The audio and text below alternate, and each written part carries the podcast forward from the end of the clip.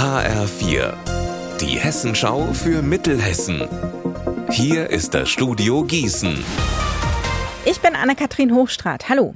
Streicht die Lebenshilfe Gießen ihren rund 700 Mitarbeitenden in den Werkstätten für Menschen mit Behinderungen das Urlaubsgeld und das Weihnachtsgeld? Und das bei einem Stundenlohn von durchschnittlich 92 Cent?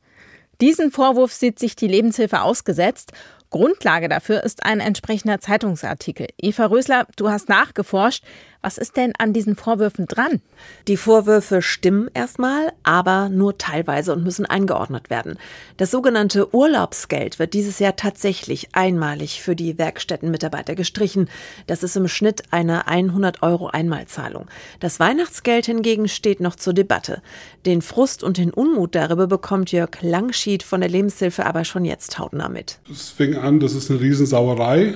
Und warum, wieso, weshalb. Und wir haben das halt versucht, auch zu erklären, warum wir solche Sparmaßnahmen für dieses Jahr einleiten mussten. Wir hatten auch durchaus Klienten, die in der ganzen Mitarbeitervollversammlung aufgestanden sind und sind gegangen. Und jetzt zu den Hintergründen der Lebenshilfe. Die Lebenshilfe muss sparen und zwar massiv. Die Gründe dafür sind total vielfältig, aber die 200.000 Euro Einsparungen seien nur ein Tropfen auf dem heißen Stein. So heißt es zumindest aus der Geschäftsführung. Dann, die Menschen, die in den Werkstätten arbeiten, sind keine angestellten Mitarbeiter der Lebenshilfe. Sie bekommen deshalb auch keinen Stundenlohn. Das Entgelt, das setzt sich ganz kompliziert zusammen, aber deshalb ist ein Stundenlohn von 92 Cent so auch nicht ganz richtig. Also man sieht, es ist sehr komplex, die Vorwürfe sind aber ohne eine Einordnung sehr leicht falsch zu verstehen. Vergangene Nacht sind Einbrecher in eine Bankfiliale in Mengerskirchen eingestiegen. Laut Polizei haben sie gegen 1 Uhr nachts eine Fluchttür aufgebrochen. Im Innenraum der Bank haben sie eine weitere Tür aufgebrochen. Sogar eine Wand haben sie aufgebrochen, um zu den Schaltern zu kommen.